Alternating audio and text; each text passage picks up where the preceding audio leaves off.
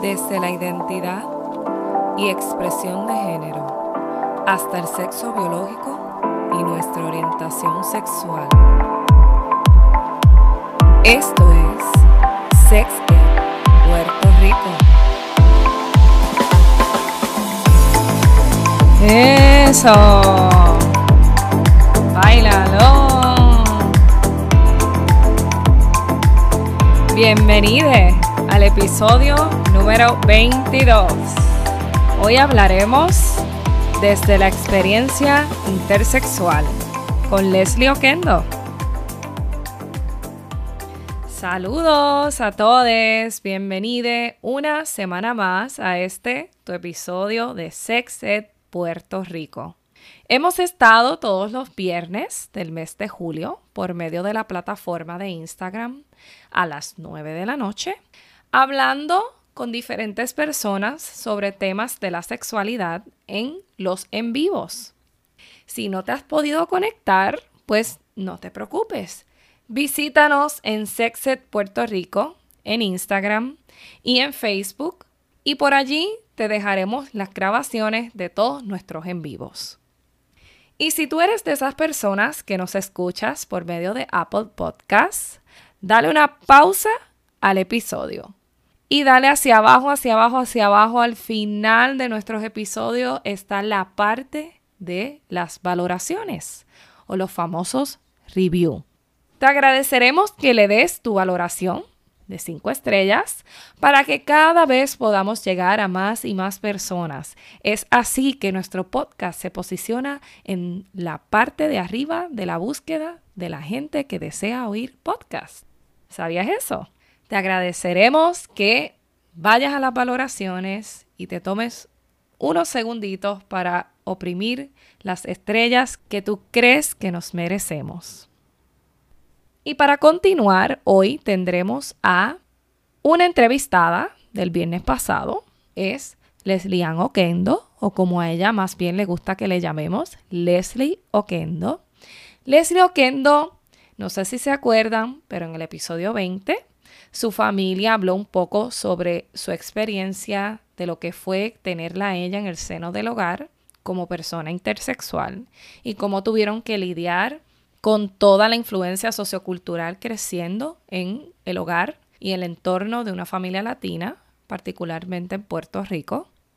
Pero en esta ocasión la tendremos a ella solita hablándonos sobre su experiencia siendo una persona intersexual qué la motivó a ella a salir del closet en pleno reality show de Latinoamérica, Nuestra Belleza Latina, hace unos años.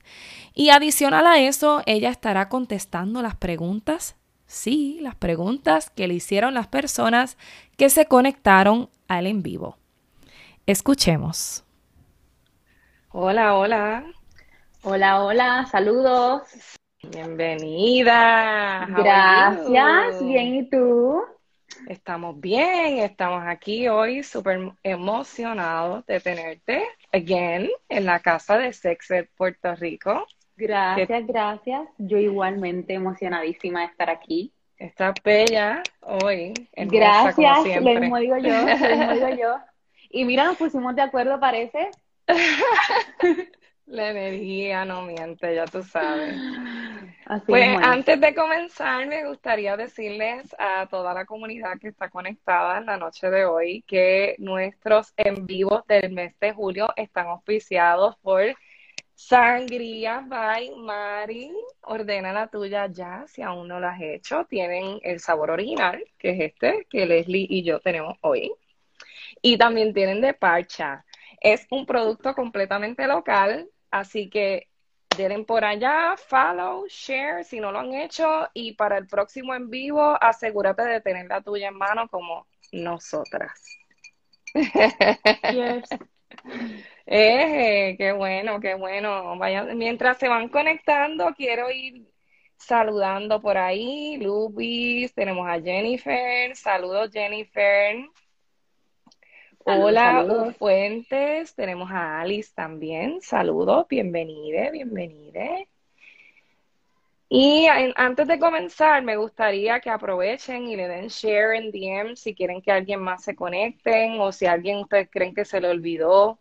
Aprovechen y compártanlo en sus mensajes privados para que las personas tengan la oportunidad de escuchar la entrevista completa, en vivo y a todo color. Si no, pues mira, no worries, que nosotros vamos a grabar este video y lo vamos a subir en nuestro IGTV en Instagram y yo luego de unos días lo subo a nuestro Facebook de Sexed Puerto Rico. Así que vamos a darle a esto. Leslie, bienvenida una vez más. Gracias, muy honrada porque hayas aceptado nuestra invitación. Y hoy vamos a estar hablando sobre la, desde la experiencia intersexual.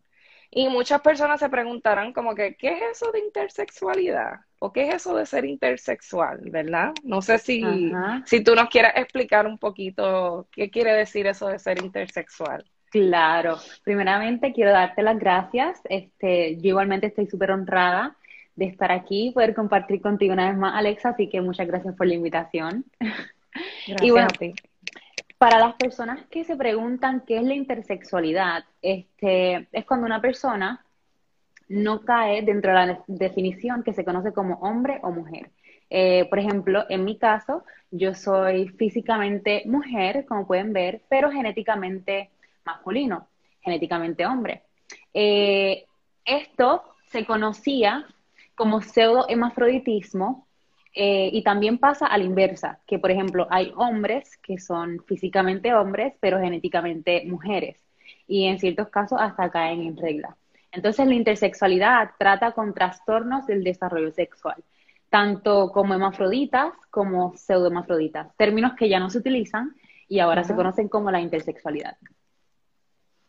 Ok, eso quiere decir que eso es como en arroz y habichuela, que hubo un problema congénito cuando se estaba desarrollando el feto en el vientre de mamá y la genitalia no se definió ni para ser un pene ni para ser una vagina enteramente. Se queda ambigua. en el, in-between que es ambigua. Exacto. Para todas aquellas personas, ¿verdad?, que nos preguntan o que confunden la intersexualidad con la orientación sexual. ¿Verdad? Porque los términos pueden ser un poquito confusos cuando no dominamos realmente lo que significa. Podemos pensar que la intersexualidad es como yo me relaciono con otra persona afectivamente o amorosamente o sexualmente y no necesariamente. Eso no, no es eso. No. Prácticamente la intersexualidad, o sea, la, la intersexualidad tiene que ver con sexo y el género, o sea, por quién tú te cómo tú te viste o como por quién te, o la orientación sexual es otra cosa prácticamente. Es que empezamos a hablar de diferentes este, términos y la gente se, confunde eso. El sexo es eh, lo que el doctor dice que tú eres cuando tú naces. Lo de gender reveal. Exacto. Lo de gender reveal.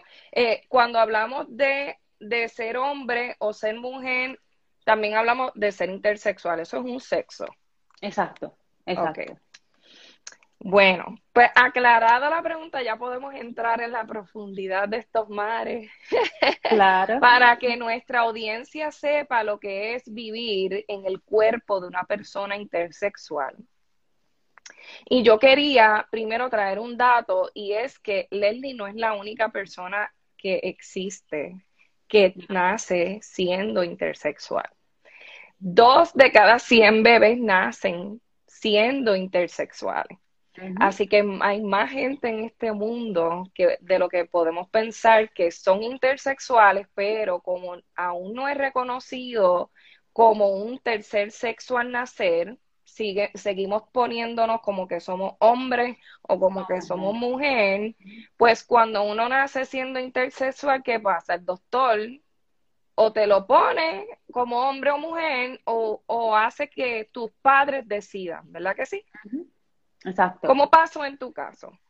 Eh, en mi caso, este, pues mi genitalia siempre me dicen que era de mujer, es de mujer, o sea, yo lo puedo ver, es de mujer. Hay diferentes casos de intersexualidad, hay personas que son bien ambiguas, hay personas que no son tan ambiguas, en mi caso yo no era tan ambigua, aunque sí tenía un poco de ambigüedad. Eh, y en mi caso, pues yo tenía, ¿verdad? La vulva. Eh, el doctor simplemente le dijo a mami que tuve aquí y ella dijo, yo veo una niña. Sin embargo, no está completamente desarrollada porque le faltaba, le falta la vagina, el canal vaginal. Y la gente a veces se confunde con vagina, vulva, vulva y vagina, no es lo mismo. La vagina es el canal vaginal y la vulva es la parte de arriba. Exacto. Lo de afuera. Exacto, lo de afuera. Entonces, este, ellos se dieron cuenta de que mi genitalia estaba no estaba 100%, no estaba completamente desarrollada. Y ellos dijeron que aquí hay algo que está diferente, que está que no es normal. Entonces, este, pues sucede que mi mamá eh, dijo, pues ok, es nena, porque el, doctor dijo es nena, la nena está bien, la nena todo bien, todo aquí, bla, bla, bla. Después nos vamos del hospital, ellos me llevan a mi casa, y se dan cuenta, este, no estoy segura si fue antes en el hospital o después, pero se dan cuenta que tengo unas gonadas. Las gonadas eran eh, como mi genética es de hombre, las gonadas eran como testículos, las gonadas eran masculinas. Lo único que nunca cayeron, nunca bajaron al escroto, ¿no? Entonces se quedaron arriba y ahí se dieron cuenta, ¿verdad?, que podían ser, que eran testículos. Ya luego cuando eh, pasa el tiempo, a mí se me complicaba demasiado y los doctores dijeron, eh, a tal grado de que se me estrangulaban los, las gonadas. Entonces la sangre dejaba de pasar y si no hay sangre no hay oxígeno y prácticamente eso se puede eh, necrotizar y puede que me deje hasta cangrena. Entonces los doctores dijeron, bueno, por la salud de ella tendremos que entonces quitarle la gonadas. Mis padres estaban dispuestos a dejarme las gonadas pues porque ellos querían pues, darme la, la, oportunidad de que yo pues, en algún futuro escogiera. Sin embargo, como eso estaba pasando, los doctores le dijeron lo más lo mejor que puedes hacer en este momento es quitárselas porque eh, se trata de la, salud de tu hija. Entonces, eh, en cierto aspecto, pues sí, nací físicamente mujer porque mi, mi condición se llama síndrome de insensibilidad a los andrógenos completa. Cuando es completa, pues tienes muchos más caracteres femeninos eh, que masculinos en cierto aspecto. Entonces, no fue como que tuvieron que escoger si quitarle el pene o dejarle la vulva en mi caso, pues fue un poco más llevadero, pero sí tenía entonces otras partes que eran también eh, partes de, hombre, que es como, como ya dije, las gonadas. Que, que la gente puede asociarlo con los testículos, pero es que no está desarrollado del todo. Exacto. Yo, yo usualmente digo que las gónadas no es, las gónadas no estaban desarrolladas completamente. En la, en la gestación del niño, todo el mundo tiene gónadas todo el mundo tiene gonadas, si eres niña te, se convierte en ovario y si eres niño se convierte en testículo. Pero como mi genética es XY, los doctores lo, lo, afirman como testículo. Sin embargo, yo le llamo gonadas simplemente por el hecho de que, pues, para mi idea, nunca se desarrollaron. claro. Y también uno le asigna eh, el significado y el valor que tiene para uno, eso está súper bien. Como, como tú muy bien explicaste, Leslie, cuando nosotros estamos en el vientre desarrollándonos y que los cromosomas están tomando forma y decidiendo cómo desarrollarse, si de este lado o de este otro, eh, ocurre algo bien maravilloso en el vientre y es que nacimos todos siendo iguales con genéticamente hablando, y luego de un tiempo de en, la etapa de gestación es que el, feto decide, ok, ahora voy para aquí, voy para allá. Así que para propósitos de la audiencia y las personas que están conectadas, lo que ocurre con la intersexualidad es que no se desarrolla adecuadamente y cuando nace, pues no nace ni siendo hombre ni siendo mujer y por eso se le llama intersexual, que es como en el medio, de las dos cosas. Estamos claros para las personas que están conectadas ahora mismo. Eh, espero que eso se explique porque lo próximo que vamos a estar hablando pues tiene que ver con eso. Es importante que podamos entender que quiere decir que no se desarrolló ni de, ni de siendo hombre hombre ni siendo mujer mujer, sino que se quedó la genitalia, no estamos hablando de la expresión de género, que es lo que ustedes ven por fuera. Estamos hablando de la genitalia nada más. Se quedó ambigua. ¿Ok? Entonces, eh, ¿cómo tú te enteras que eres intersexual? Mira, este, a los 12 yo me enteré que yo no podía tener hijos por un ups del doctor. Eh, yo fui al pediatra, siempre tenía, y hace poco en TikTok eh, hice una historia de que yo sentía cuando pequeña, em, yo pude llegar a, sentirme ah, en algunos momentos hasta violada porque yo desde pequeña, desde que estoy bien, bien pequeña, estoy yendo al doctor y literalmente al, pediatra, abro mis piernas como si fuese a dar a luz y ellos ven toda, toda mi, mi genitalia. Obviamente para esto, para las mujeres ya adultas es normal, pero para una niña pequeña no es normal. So, yo me sentía así como, como, uy, qué raro, como que esto no está bien. Y hace poco leyendo me di cuenta de que este, eso también se considera como, eh, como los sentimientos de una violación, pues porque cuando eres desde chiquito te están mirando las partes, te están tocando, quieren ver cómo va como que tu crecimiento, tu desarrollo. So, eh, lo dije hace poco en un, este, en un video. Sin embargo, este, yo creo que, yo, bueno, no creo, yo no me enteré de que yo era intersexual hasta los 17 años. A los 12 me entero por un ups del doctor que yo no puedo tener hijos y fue como que, ok, ¿qué está pasando aquí? Él simplemente me dijo que te queremos ayudar con tu situación, sabemos que estás pasando por algo no es fácil, bla, bla, bla, bla. Y mira mami, mami está así como que, ¿qué está pasando? El doctor dice, ¿qué está pasando? Ella no sabe todavía nada. Yo digo, no, yo no sé nada. Ella también dice, no, ella tampoco sabe nada. Él dice, está bien, no te preocupes, te vamos a ayudar. El punto es que luego esa noche mi madre me dice, Leslie, lo que sucede es que tú no puedes tener hijos porque naciste sí en el sistema reproductivo de la mujer. Y yo me quedé como que, ok, what? ¿Qué pasó aquí? Eh, entonces, a los 17, yo obviamente eh, no acepté completamente esa parte de mí, pero pude sobrellevarlo. Y a los 17 ya tenía un noviecito y yo pensaba que me iba a casar a esa edad y que iba a ser la más feliz de toda la vida porque tú sabes. Eso es lo que nos enseñan. Exacto. Entonces, eh, pues ahí eh, yo decidí hacerme una vaginoplastia porque cuando yo me casara yo quería poder tener relaciones sexuales con mi novio. Y sucede que en Puerto Rico me la iban a hacer, me la iban a hacer aquí en Puerto Rico, pero el doctor me lo canceló dos veces, la operación me la canceló dos veces.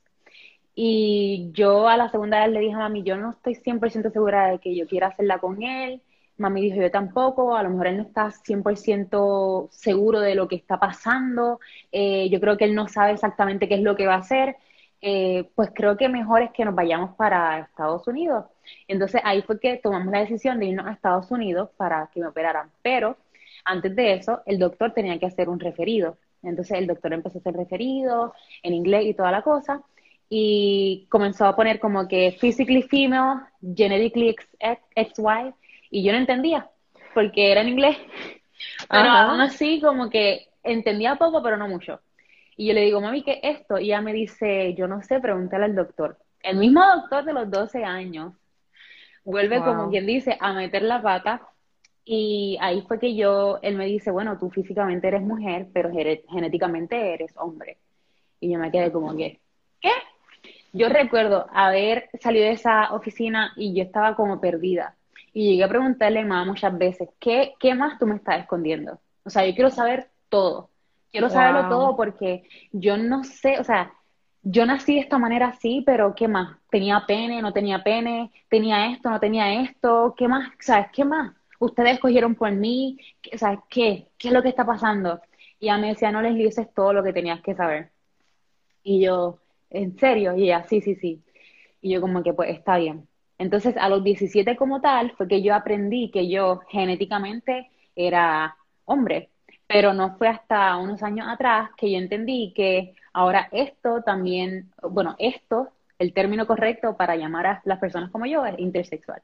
Entonces, eh, sí, a los 17 entendí que yo era genéticamente hombre y hace poco, hace unos años atrás, eh, se consideró intersexual.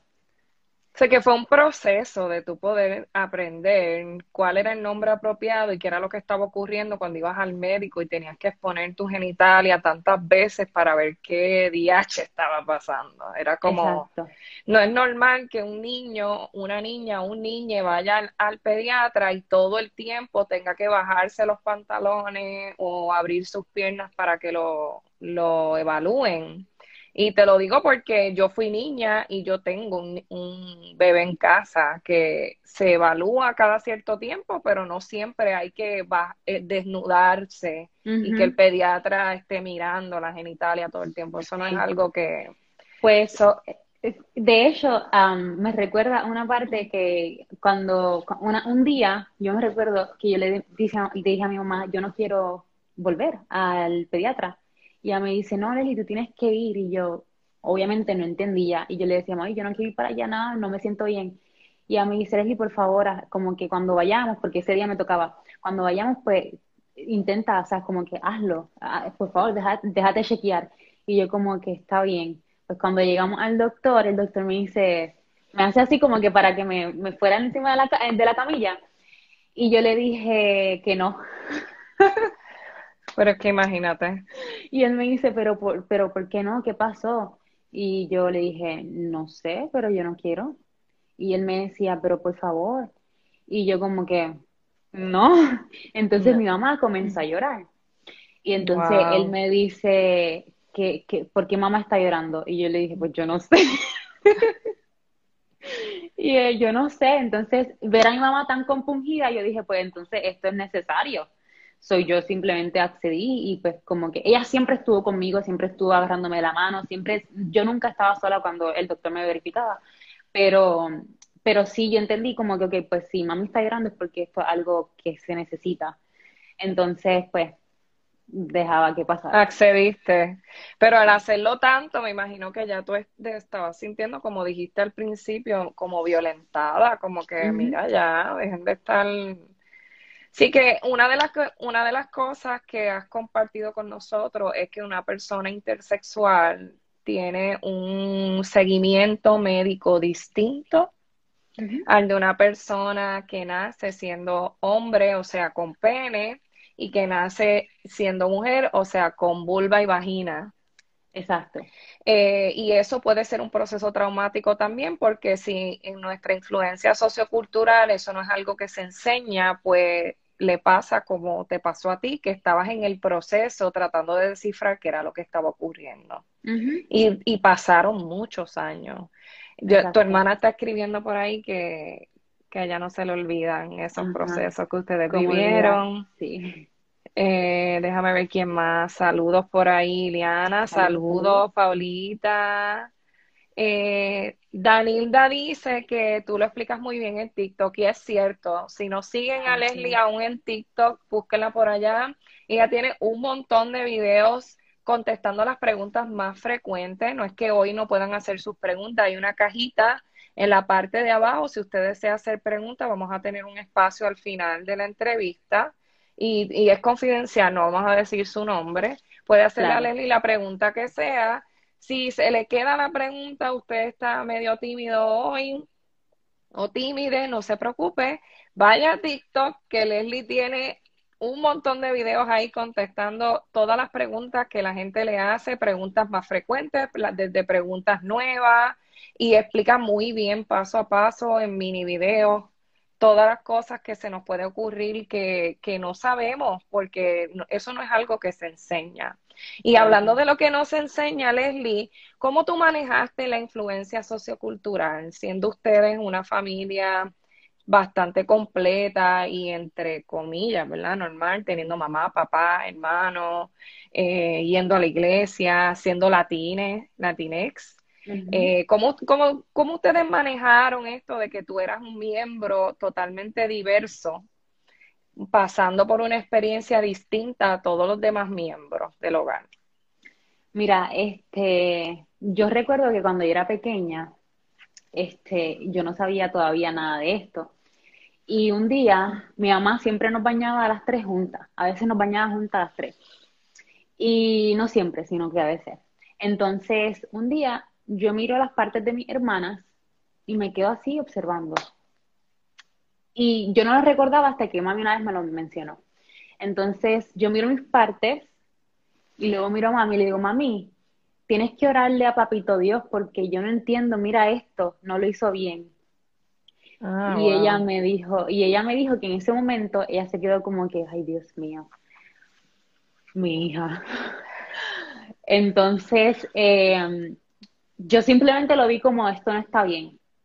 Esto no está bien, hará papito Dios para que, que lo haga bien. Porque eso es lo que te enseñan, ¿verdad? Eh, criándote en la religión, ¿no? Este, y desde ese entonces yo creo que mami comenzó a hablarme poco a poco acerca de lo que, de las diferentes personas que existen en el mundo, este, personas que nacen, ¿verdad? De diferentes maneras. Pero el trato que yo recibí fue el mismo que recibieron mis hermanas porque pues siempre me criaron como una niña y yo siempre viví como una niña. En cuanto a la iglesia, este, fíjate, yo cuando me entero de que soy genéticamente hombre, yo no lo digo. Yo simplemente me lo, aguanté, no dije nada. Soy yo por tratar de que nadie me juzgara, por tratar de que nadie dijera nada en contra de mí, yo me lo quedé para mí y yo dije, aquí nadie se entera porque yo de verdad no me atrevo a decir esto. So, traté siempre como que mantener, ¿verdad? Este, eso en secreto. Y luego ya al tiempo, que imagino que lo hablaremos más adelante, dije que era intersexual a través de nuestra belleza latina cuando tenía 25 años. Sin embargo, eh, yo no había recibido como que ese impacto de la sociedad hasta ese entonces, porque ahí fue que yo decidí eh, contarlo. Y cuando recibí ese impacto fue bien difícil lidiar con él porque yo creo que nadie está preparado para que te digan que asco, que, que, que tienes cara de hombre, que tienes cabeza de hombre, que tienes boca de hombre, que tienes manos de hombre, este, y que te comiencen a comparar. Y mira, o sea, sí, yo no estoy diciendo que yo no soy genéticamente hombre, yo lo digo. A mí no me molesta. Pero el hecho de que te comiencen a comparar y que te comiencen a decir que asco, que te comiencen a decir que, que fea, que, que por Dios que esto, que por Dios que lo otro, eso sí cala y cala hondo. Y entonces eh, fue un impacto bien fuerte en cuanto lo dije porque en realidad yo no pensé que, la gente, que, hubiera tanta desinformación y ahí fue que yo me enteré que, hay mucha desinformación y hay mucha gente que no está educada al respecto. Claro. ¿Cómo tú, cómo tú decides salir del closet o qué te motiva a ti salir del closet y decirle no a, a tu pareja, a tu amiga, al vecino, sino decirle a Latinoamérica por medio de un reality show. Gente, ustedes saben cuántas personas ven nuestra belleza latina. O ¿qué te motiva a ti decir, mm, no, ahora es que se rompe la casa aquí, pero se rompe, pero yo lo tengo que decir? ¿Qué te motivó? O ¿qué te motiva a ti decir, mm, no, ahora es que se rompe la casa aquí, pero se rompe, pero yo lo tengo que decir. ¿Qué te motivó? Mira, este, gracias por traer la colación porque ese año que yo dije lo que dije en nuestra belleza latina, eh, habían pasado como tres años o no sé cuánto exactamente que nuestra belleza latina no había salido al aire. Entonces, eh, el día que salió mi audición, yo creo que ellos rompieron récord, no sé exactamente, pero tenían más de 5 millones de personas viendo eh, la televisión, el programa ese día. Entonces, este, fueron muchas personas alrededor de toda Latinoamérica. Y lo que me motivó fue el hecho de que yo siempre viví con la idea de que a la persona con la que yo me iba a casar era la única persona que yo le iba a decir que yo era intersexual. Mm.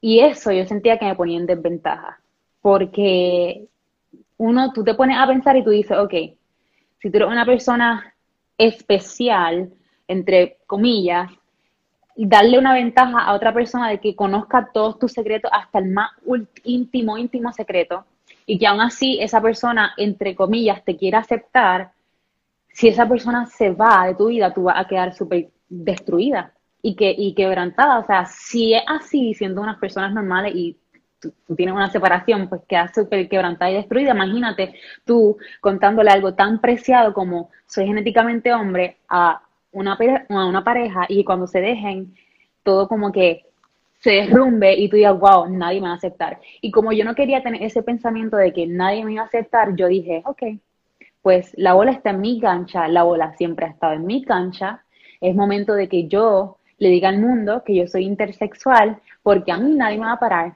Sin embargo, antes de yo tomar esa decisión, yo me tuve que sentar con mis padres. Yo los recuerdo como si hubiese sido ayer. Me senté en la cocina. Ahí están ellos. Están conectados diciéndote hola. hola, mami, bendición. Están dando un besito, te mandaron. Sí, un besito. Pues eh, yo me tuve que sentar con ellos y decirles, mira, yo quiero que tú digas que soy yo. Y mi papá me decía, pues tú eres mi hija. Y yo, exactamente, soy tu hija, pero ¿qué soy? Y él me decía, pues mi hija Leslie. Y May le decía, no, no, yo, lo que ella quiere que tú le digas es que ella es tu hija, pero que genéticamente es hombre. Y yo, exactamente, dilo, mami, pues tú eres mujer, genéticamente hombre. Y yo, perfecto, dilo, papi. Y él, pues tú eres mi hija. se le hacía, se le hacía, porque esto es un tema que, aunque se habla, aunque se hablaba bien poquitito, bien poquitito en mi casa, eh, no se hablaba del todo. Entonces, cuando yo comencé a crecer, después de los 17 años, que empecé a empaparme mucho de la información, yo decía, ok, pues, pues este es momento. Es momento de hablar aquí, hablar allá, hablar allá, pero no fue hasta ese entonces que dije, ok, esta es la que hay. En realidad, yo soy tu hija, yo soy físicamente mujer, pero, pero también soy genéticamente hombre y no hay problema en eso. Y ellos me decían, sí, exactamente. Y estuve así, así, así, así, hasta que ambos lo pudieron decir y ambos, como quien dice, lo pudieron hablar a, al mundo, a decirlo, porque no, una, una cosa es saberlo y otra cosa es decirlo. Entonces yo siento que cuando tú lo dices, lo aceptas. Cuando tú lo piensas, tú puedes decir, no lo acepto y ya. Y si no, no hablas de eso y ya. Pues no es lo mismo. Entonces, eh, así hablaron mis padres y lo, lo pudieron eh, aceptar de esa manera. Entonces, de ahí yo tomé la, la, iniciativa de irme a nuestra Sátina y les dije esta noche, bueno, pues qué bueno que ya lo tienen, ¿verdad?, presente, porque yo lo voy a hacer en nuestra belleza latina. Y ellos me dijeron, bueno, pues si tú quieres y estás preparada para eso, entonces nosotros te apoyamos. Así que no fue un proceso de un día para otro, también hubo que preparar a la familia, recibir apoyo, ese apoyo que habías tenido durante muchos años ya, pero que ellos vieran que, que también salir del closet es algo bien personal.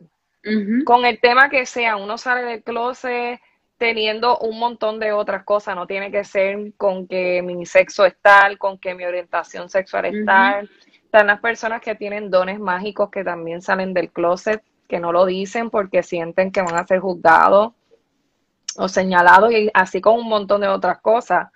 So, yo tengo por aquí, eh, Leslie, gracias por compartir eso. Eso está, eh, es admirable. Y tengo personas aquí que quieren que tú, que leamos sus comentarios. A pesar de que vamos a tener una sección de preguntas y respuestas, claro que sí, vamos a leer los comentarios, cómo no. Eh, tengo por aquí, eh, Rodolfo está diciendo, hola Rodolfo, gracias por conectarte. Rodolfo es una persona muy querida, un colega que admiro mucho. Él dice qué linda relación, qué, qué bien estás entrevistando. Ay, gracias. Eh, tu mamá y tu papá te envían saludos, tu hermana Cindy también está conectada. Caos de Luz dice, wow, qué admirable. Helen eh, dice, qué valor, wow, digna de admirar. Gracias.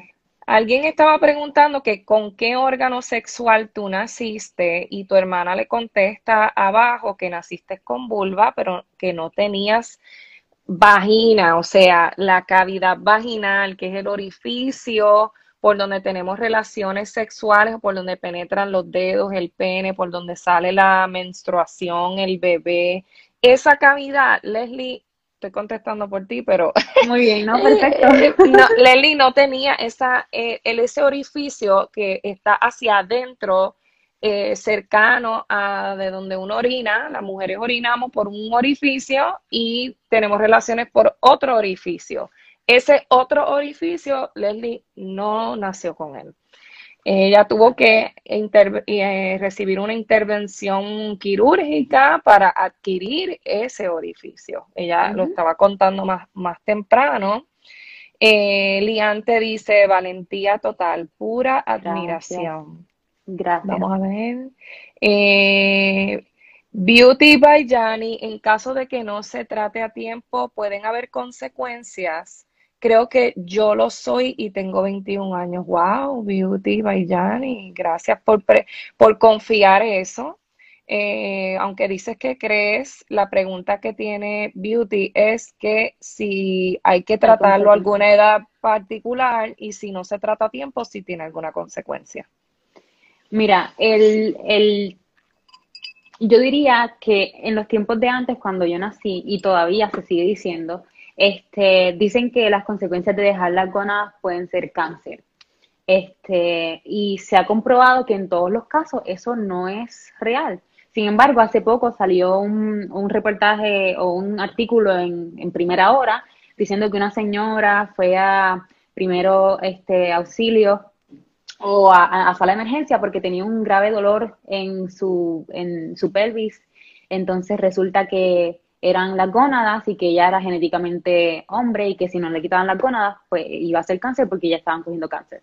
Eso puede pasar, yo no te puedo decir exactamente si eso me podía pasar a mí, por ejemplo, porque si me dejaban las gónadas no sé si eso me pasaba. Este, pero conozco también otros casos de otras personas que son intersexuales que se han dejado las gonadas, por ejemplo, y nunca, nunca les pasó nada. Sin ellos crecieron hasta los 17, 18, 20 años y todavía siguen con las gonadas y otros también se lo han operado.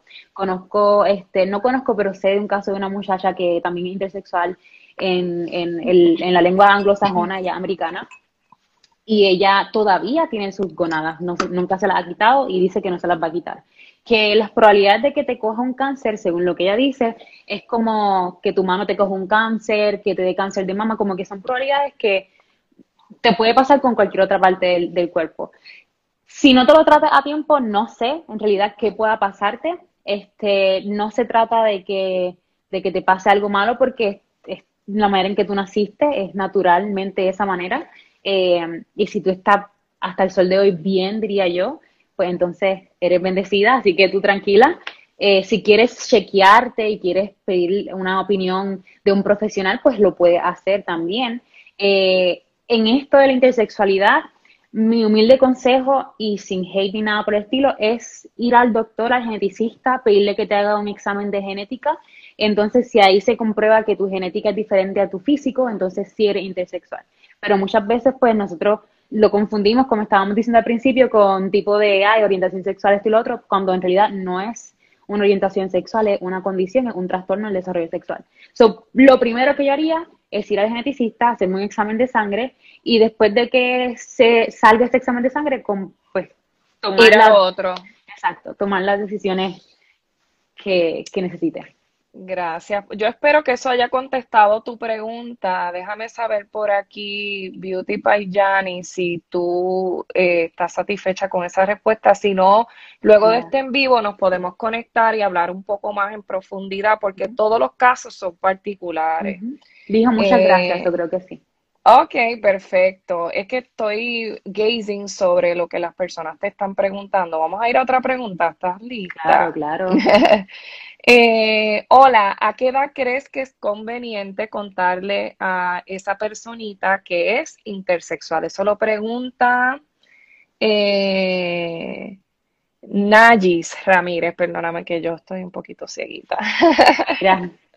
esa pregunta me la hacen a, a diario y yo te diría que vayas prácticamente preparando a esa persona intersexual desde ya porque si tú lo vas preparando cuando esa persona se entere no va a ser tan difícil. Yo, yo siempre recalco que se lo digan desde ya.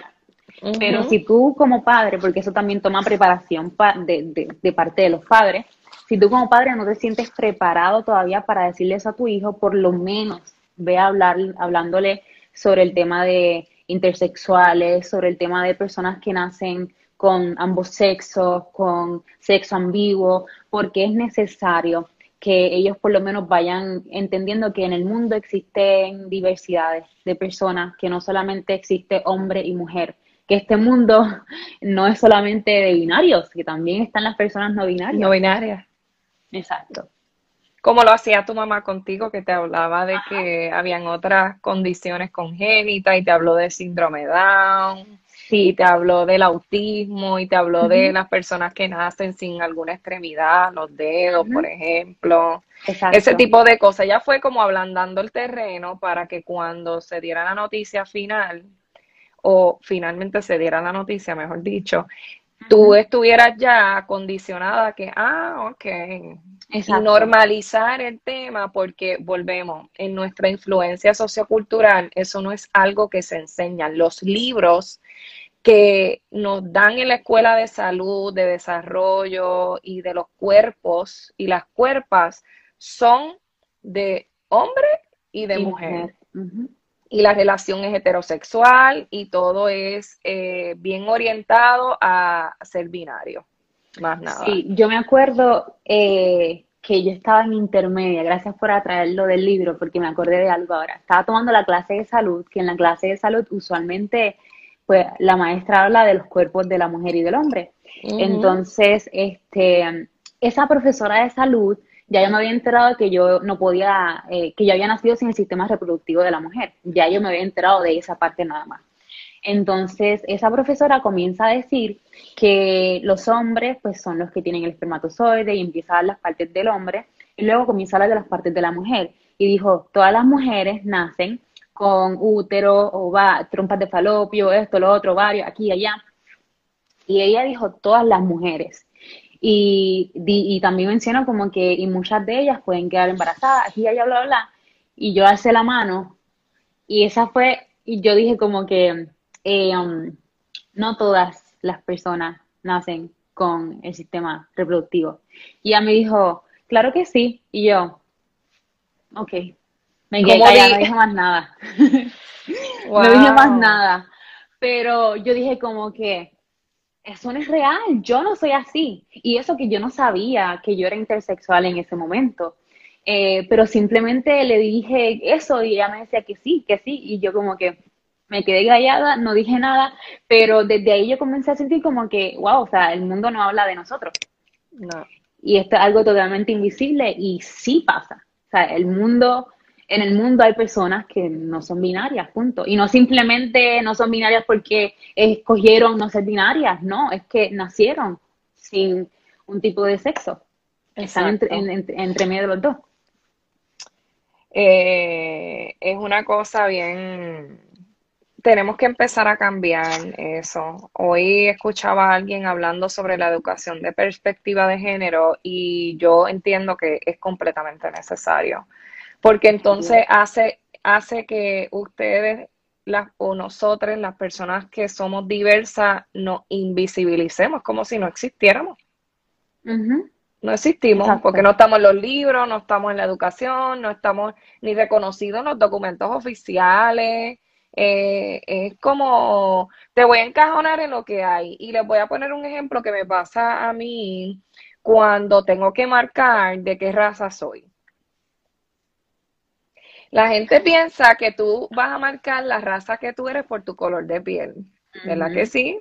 Y en las cajitas que te dan como opción te ponen blanco, negro, nativo, eh, americano, indio, eh, afroamericano, eh, la etnia es aparte, que la etnia es latino, etcétera. Pero cuando hablamos de raza, la gente lo asocia con mi color de piel. Y piensan que yo marcaría qué?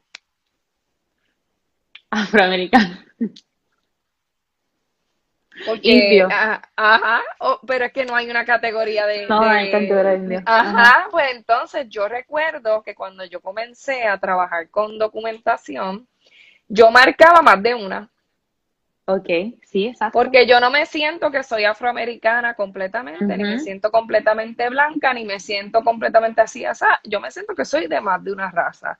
Y la realidad es que nuestra mezcla puertorriqueña es de que... de, más de una raza.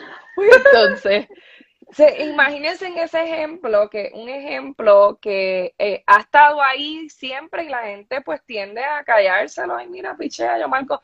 No, porque esas son las cosas que nos hacen perpetuar que nos invisibilicemos y no nos reconozcamos como somos.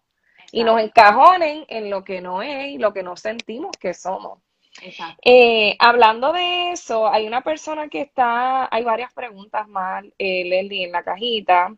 Eh, primero, ¿dónde te hiciste la vaginoplastía? Y si puedes decir el costo, por ejemplo. Y, y con esa pregunta también están acompañando la de después de la vaginoplastía, como si llevas una vida sexual normal. Ok, este, me hice la vaginoplastía en Estados Unidos, en, como me la hice a los 17, casi 18, este, todavía me consideraban niña, eh, esa pequeña, como pediatra, para estar en un pediatra. Entonces fue en un hospital de niños en Washington, D.C., que se llama Children's National Children's Hospital, pero también es, tú puedes preguntarle a tu doctor. Eh, en mi caso, pues yo lo hice allá, pues porque ya dije anteriormente que aquí en Puerto Rico no lo podían hacer. Eh, y fue el endocrinólogo junto con la geneticista y la eh, y todo lo que tiene que ver con el urólogo y toda la cosa. ellos fueron los que me hicieron, ¿verdad?, la operación. Este, el costo creo que fueron más de 20 mil pero gracias a Dios yo recibí una ayuda, así que eso también ayuda bastante. Eh, mis padres estuvieron al tope con eso, literal. Yo me fui para Estados Unidos ellos se encargaron de todo, de todo, de todo, de todo. El dinero apareció por obra y gracias a Dios. Mis padres siempre, desde el principio, siempre me han estado apoyando y siempre han estado ahí para mí. Inclusive hubo cosas que, hubo cosas que el plan, o el plan, porque el plan no lo quería cubrir, porque es otra cosa. Esto es una, estas cirugías no se consideran necesarias, sino se consideran estéticas y el plan no lo quiere cubrir en Puerto Rico. Entonces, lo que no cubría el plan o lo que es, pues prácticamente eh, el dinero que ellos recibieron, que yo recibí prácticamente no cubría, pues ellos sacaron de su bolsillo y pagaron. Entonces, en esa estimado no te puedo decir, pero yo creo que fueron más de 20 mil dólares. Ah, 100 mil, más de 100 mil, dice mami. Wow, uy. De verdad, es que estoy en una parte de preguntas por aquí. Wow, gracias por, wow, más de 100 mil dólares. Más de 100 mil dólares, sí. Y más de 100 mil dólares porque yo me tuve que operar dos veces. Wow. Cuando lo que la gente, lo que he estado diciendo desde hace un poquito para, desde hace un tiempo para atrás, hice un video en TikTok hablando de que yo, por ejemplo, orinaba por el clítoris. Entonces, a mí me tuvieron que arreglar el canal, el, ¿verdad? Eh, poner ese, eso, o sea, ese canalcito por donde uno baja, por donde el pipí, ponerlo en la uretra, porque yo no se supone que orine por el clítoris. Entonces, este, pues ya eso, eso es un costo. La vaginoplastia como tal es otro. Y encima de eso, luego me tuvieron que hacer otra vaginoplastia porque la primera que me hicieron fue muy pequeña, la, el, el, orificio era muy pequeño, entonces el doctor tuvo que abrirlo de nuevo. So, se fueron varios, se fue varios dinero, varios dinero. Mucho dinero. Mucho dinero, mucho dinero porque fueron bastantes cirugías en el mismo.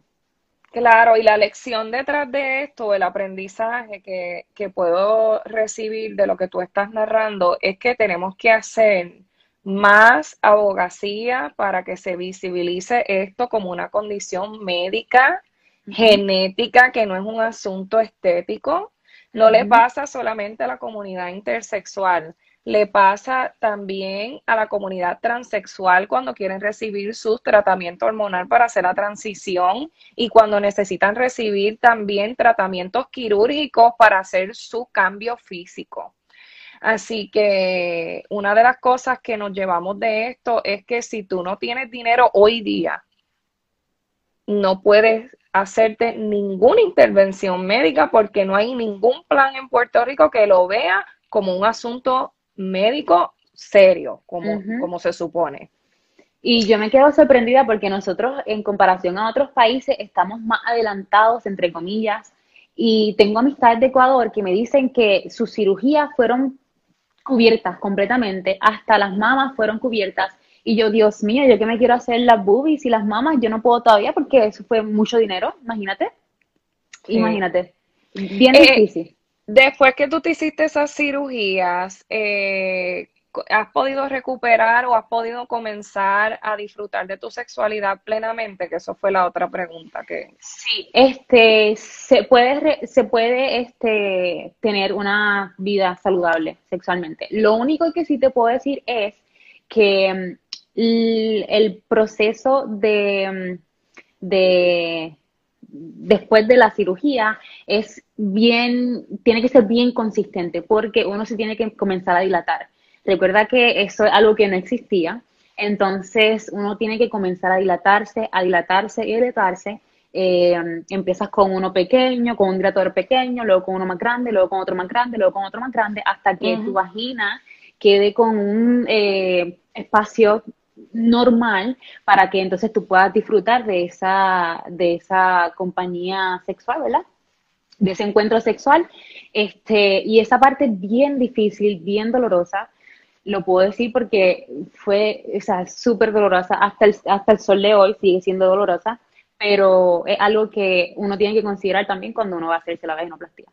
Claro, alguien lo estaba preguntando, así que ya lo contestaste. Una última pregunta por aquí, porque ya estamos por cerrar, y es, eh, Rodolfo está preguntando, esto nos lo preguntaron en el live anterior, estamos ready para contestarlo.